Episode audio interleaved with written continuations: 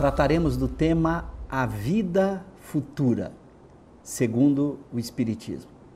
Allan Kardec, na obra O Céu e o Inferno, publicada no ano de 1865, formula questões muito importantes sobre o tema A Vida Futura.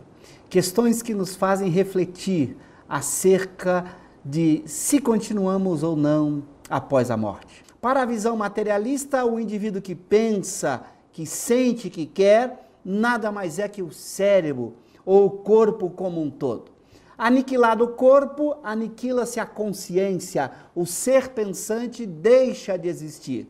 Portanto, para o materialista, todas as questões sobre a continuidade ou não da vida estão simplesmente respondidas. Não há nada após a vida corporal, portanto, não adianta para o materialista nenhum questionamento sobre a vida futura. A vida é apenas a vida presente, a existência corporal, que dura o tempo que durar, é a única existência para o materialista. Então, a resposta materialista é bem simples: nada há após a morte. Para o espiritualismo, no entanto, a resposta é diferente o espiritualista defende a tese de que a alma existe antes e depois da morte do corpo.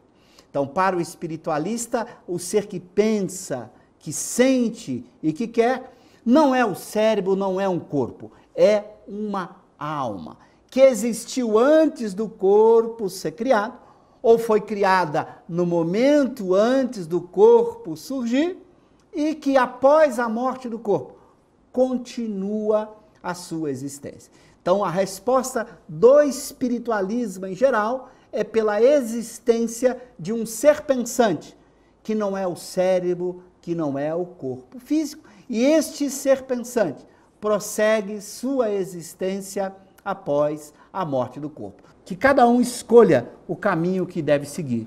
Busque ser feliz. Trabalhe na conquista das virtudes.